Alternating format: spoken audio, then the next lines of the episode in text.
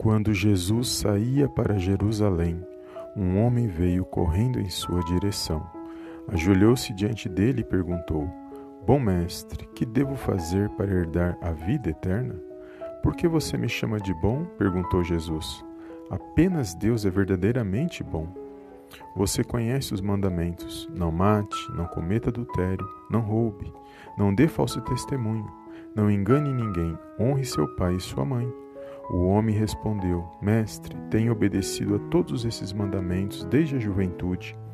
Com amor, Jesus olhou para o homem e disse: Ainda há uma coisa que você não fez. Vá à venda todos os seus bens e dê o dinheiro aos pobres. Então você terá um tesouro no céu. Depois venha e siga-me.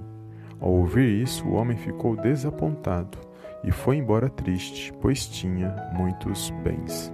Evangelho de Marcos, capítulo 10, versículo 17 ao 22. Olá, amados, a paz do Senhor Jesus, tudo bem com vocês? Sejam bem-vindos a mais um vídeo aqui no canal Palavra Vidas. Deus abençoe a sua vida, a sua casa e a sua família no poderoso nome do Senhor Jesus. E aqui, amados, uma história muito interessante que vai falar sobre o homem rico, o jovem rico, em outras traduções. E vai dizer que esse jovem ele se encontra com o Senhor Jesus e ele faz uma pergunta: o que ele deveria fazer para herdar a vida eterna? Para herdar a vida eterna. E Jesus ali, ao receber aquela pergunta, Jesus diz: Quem é bom senão nosso Deus? O único que é verdadeiro e verdadeiramente bom é Deus. E você conhece os mandamentos. Jesus fala para ele: Você conhece a lei. E ali naquele momento, Jesus cita algumas passagens da lei.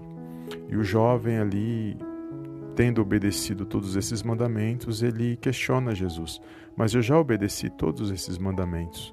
E Jesus ali olha com amor para ele e vê que ele queria indagar Jesus naquela situação, porque ele pensava naquele momento que Jesus talvez falasse: É o suficiente.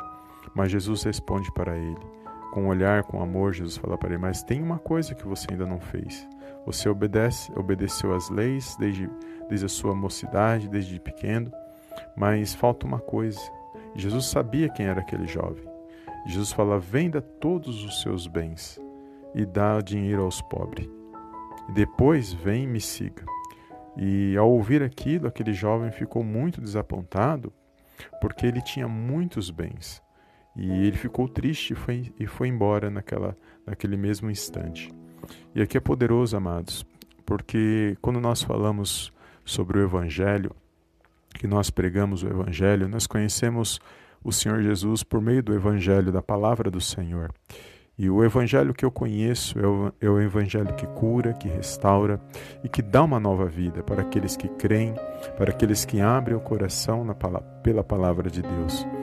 E muitos, às vezes, não entendem que o evangelho que é pregado, o evangelho genuíno, o evangelho verdadeiro, ele tem o melhor para mim e para a sua vida, que é a nossa salvação, que é a nossa vida eterna por meio de Cristo Jesus.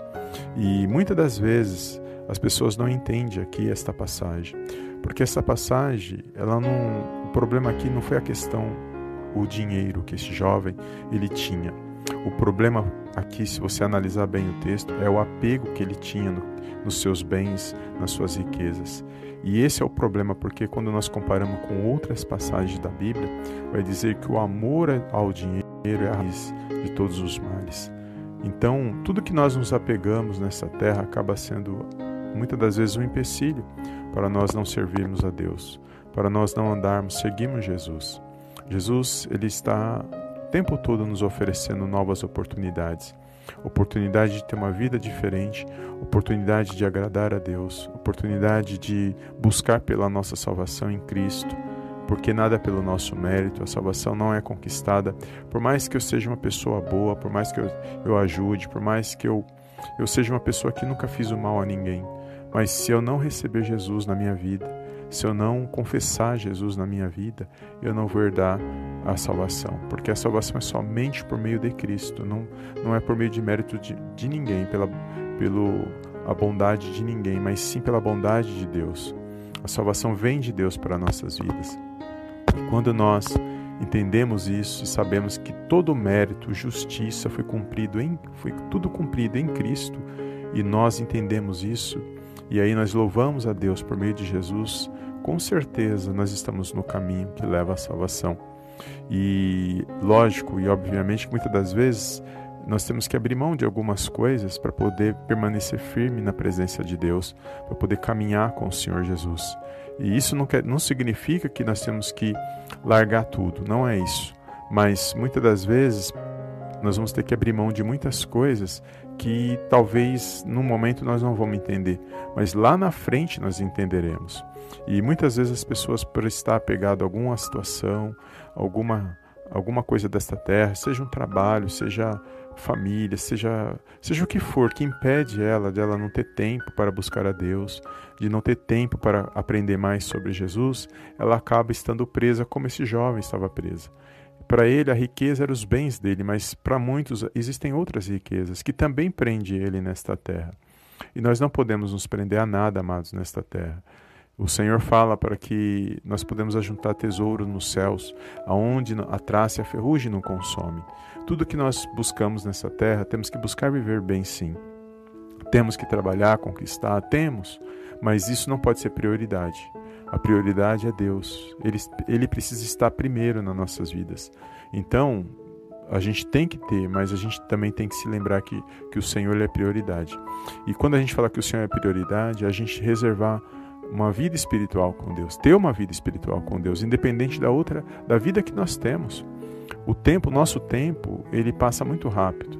E muitas às vezes não fala que não tem tempo nem de ouvir uma mensagem como esta. Muitos não têm tempo de orar pela manhã, nem que seja 5, 10 minutos, 15 minutos, ele não tem tempo. Mas tem tempo para correr atrás das suas riquezas, querer ficar rico, querer conquistar, ele tem tempo para isso. Tem tempo para obedecer aos homens, mas não tem tempo para obedecer a Deus, não tem tempo para buscar a Deus. E muitas das vezes não tem tempo para ajudar na obra de Deus. E isso são situações que muitas das vezes nós vivemos. Eu já vivi muito isso. Eu falo por experiência, não estou falando porque eu estou julgando, mas é porque eu vivia isso. Eu não tinha tempo para Deus. Quando me falavam de Deus, eu falava, mas agora não dá, porque eu tenho que fazer isso, eu tenho que fazer aquilo. Mas eu não podia ter um momento com Deus e depois fazer aquilo que eu precisava fazer. E é isso que muitas das vezes falta, amados, para nós ouvirmos a voz de Deus. E tem muitas pessoas que reclamam porque passam por situações, mas ela não tem tempo para ouvir a voz de Deus. Ela não tem tempo para orar, ela não tem tempo para agradecer, ela não tem tempo para aprender sobre Jesus. E como ela espera que ela vai ser abençoada, que ela vai alcançar aquilo que ela almeja. Sabendo que tudo vem da parte de Deus, tudo é permissão de Deus nas nossas vidas. E, e muitas das vezes as pessoas não têm. Mas esse é o evangelho que o Senhor está nos ensinando hoje. Não, não se apegue às coisas. O, Jesus veio para nos trazer salvação e vida eterna.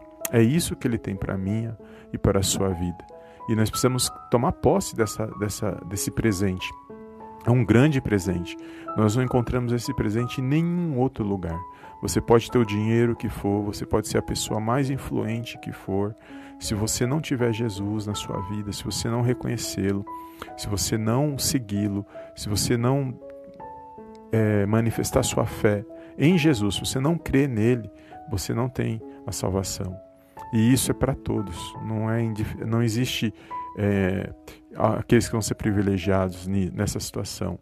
Não é isso. O privilégio é de Cristo. Foi Ele que conquistou na cruz. Foi Ele que venceu a morte. Foi Ele que é, levou sobre si todo o nosso pecado, toda a maldade do homem, todo o pecado do homem estava sobre ele, toda a maldição, tudo aquilo que era para vir sobre o homem foi, foi colocado em Jesus.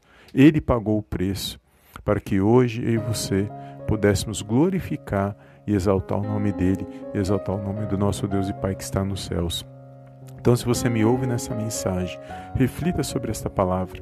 Você tem tido tempo para Deus, você tem meditado, você tem agradecido, você tem se preparado para que você possa tomar posse da sua salvação, da, da, da sua vida eterna. Você pensa nessas coisas, porque ele, ele está nos dando oportunidade, seja por meio dessa mensagem, seja por meio de um louvor, seja por meio de uma pregação, seja por vários meios que hoje, hoje existem na, nas mídias, na internet, existem vários meios de você ouvir a voz de Deus.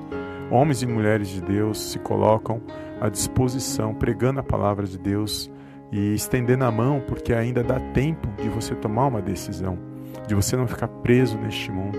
Porque tudo que você vê nesta terra, amados, tudo aqui vai perecer. A única coisa que não perece, que é a nossa salvação em Cristo. Essa é permanente na minha e na sua vida. Amém, amados? Glórias a Deus.